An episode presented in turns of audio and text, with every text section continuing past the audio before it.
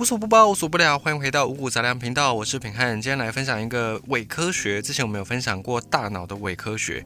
在前面的集数里面，你可以去翻一下。我们有一篇讲到大脑的时候呢，有讲说，在坊间有流传一个说法，就是有人告诉你说，我们的大脑目前使用率就百分之。一或者百分之十，那剩下的百分之九十九或百分之九十是没有开发的区块，所以就鼓励你去上一些课程来去开发这些大脑还没有被开发的潜力区，借此激发你的超能力。你可能有听过这个说法，但是这个说法呢是空的，是无稽之谈，是一种不存在的、不实际的说法。为什么呢？因为我们已经证实，就是大脑的使用其实它是非常的多样而且多元的。另外呢，也顺便也讲到说，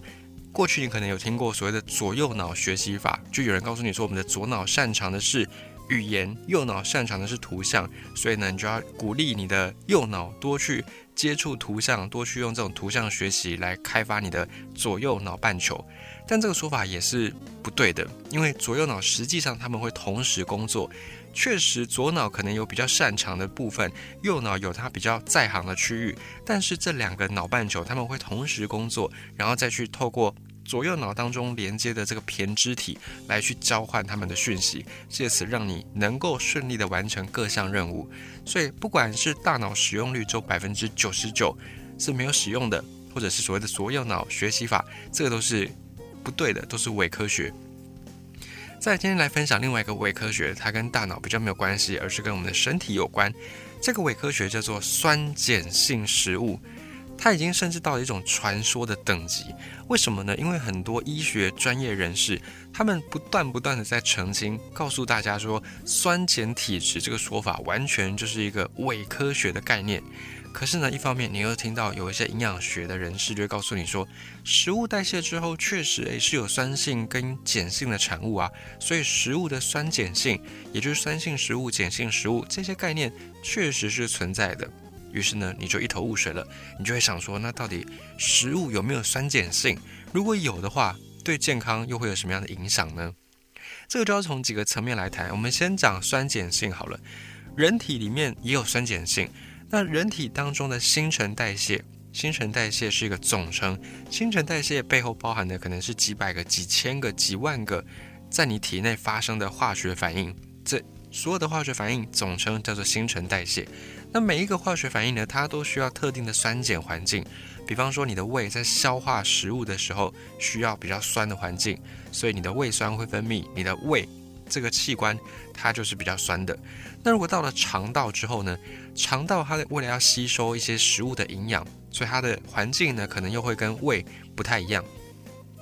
那么胃也好，肠也好，这些酸碱性在科学上面会用 pH 值来标示。这个你在很多的广告上面都可以看到。所谓的 pH 值呢，就是一种计算酸碱性数值的一个标准。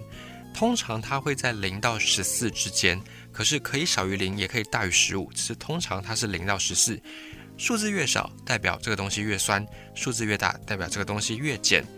那我们的血液里面呢？血液它也是一个很重要的计算 pH 值的地方。血液在我们的人体。各项的器官组织之间流动，它对生命活动的正常运作非常的重要。所以血液的 pH 值很精准，它会自己维持在七点三五到七点四五之间，也就是所谓的弱碱性。一旦血液超过了七点三五或者是七点四五，低或高，都会对生命活动造成一些影响，都会让你各项的一些新陈代谢没有办法正常运作。所以呢，因为血液它会维持在弱碱性，因此你说人体要把酸碱值维持在弱碱性，这个说法是对的。从这个角度来说是对的，没有问题的。那么吃碱性食物维持碱性体质，这个说法有没有根据呢？既然我们承认血液它平常会处在弱碱性，所以我们要维持弱碱性的体质，那么我们如果透过吃一些碱性食物，是不是就可以达到这个目的呢？这个我们要从另外一个角度来讲，任何的水溶液里面都存在着氢离子跟氢氧根离子。这边进入到理化的阶段，氢离子跟氢氧根离子，它们是一对欢喜冤家，一个多，另外一个就会少。那在水溶液里面的酸碱性，就所谓的 pH 值，是由什么决定的呢？就是由氢离子来决定的。当氢离子越多，这个东西就越酸，pH 值反映出来就会越低。如果你在这个水溶液里面加入了碱性的东西，那么氢氧根离子它就会跟氢离子结合变成水，变成水之后呢，就没有什么酸碱性了，于是氢离子减少，pH 值就会升高。这是一个东西是酸是碱背后的原理，就是在于氢离子的多跟少。那么有一些东西呢，它会对所谓的酸或碱有缓冲的作用。比方说，在水里面，如果你同时放进苏打、放进小苏打，再加入酸，不是说我们口味上的酸哦，而是说在化学性质上的酸。比方说醋酸，这时候你再加入醋酸，氢离子它就会跟苏打里面的碳酸离子结合。就不会去增加这个溶液的酸碱值。那如果你加入了碱，碱的氢氧根离子会结合氢离子，就会变成水。那小苏打里面的碳酸氢根离子又会再释放出氢离子来做补充。所以这么一来，不管你加酸的或者你加碱的，这个水溶液里面的氢离子浓度都不会改变，pH 值就不会改变。像这样的东西呢，就会被叫做缓冲溶液，也就是它有一个缓冲值。我们的血液就是一种缓冲溶液，血液它本身有三道缓冲机制。第一道是它会不停的循环，在体内循环，在肺部，在各个器官组织之间交换氧气，交换二氧化碳。二氧化碳溶在血液里面会变成碳酸，碳酸又会再分解出碳酸氢根。如果我们血液里面的碳酸氢根变少了，那就会有更多的二氧化碳溶在血里面。如果碳酸氢根变多了，那溶解的二氧化碳就会变少，所以这个就是血液它的第二层的缓冲能力。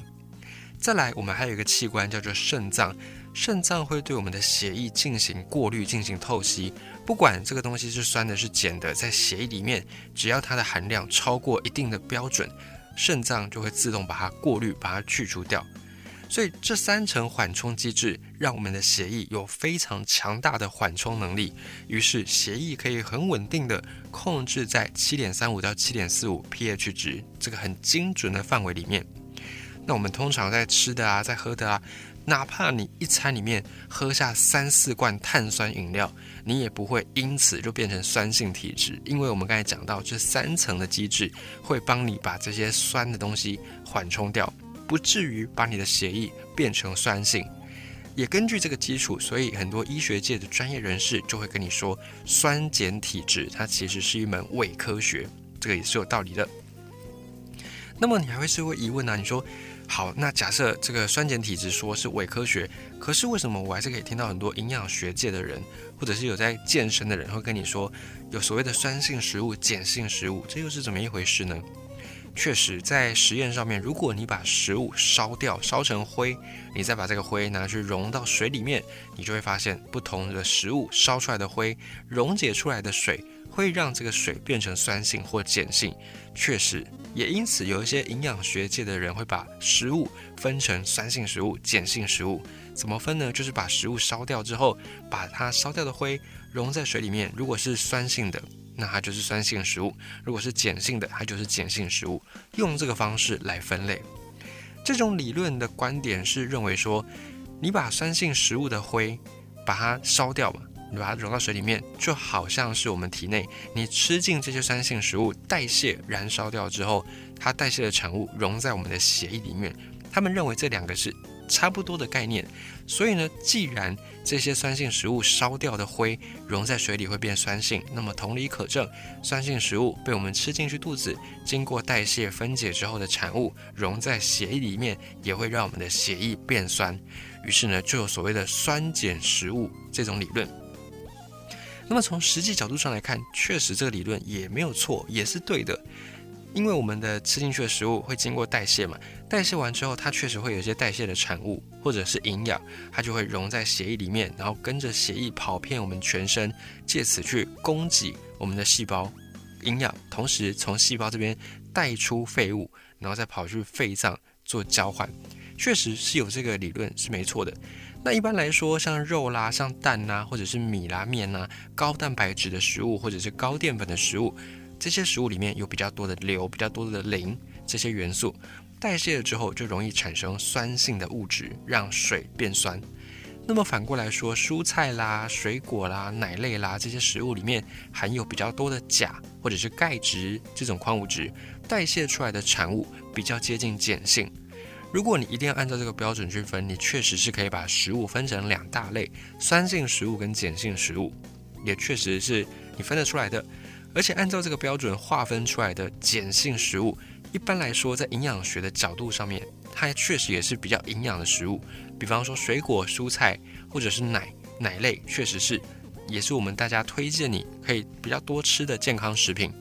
那么被划分为酸性食物的，比方肉、比方蛋、比方淀粉，也是我们在各大饮食类型里面会推荐你还是要吃，但吃的量不要那么多。所以这样一来一往，一拍即合，两个理论一拍即合，就是推荐你吃的营养学的食物种类跟所谓的酸碱性食物理论。两者一拍即合，于是让这个伪科学变得越来越多人相信，而且越来越多人奉为圭臬。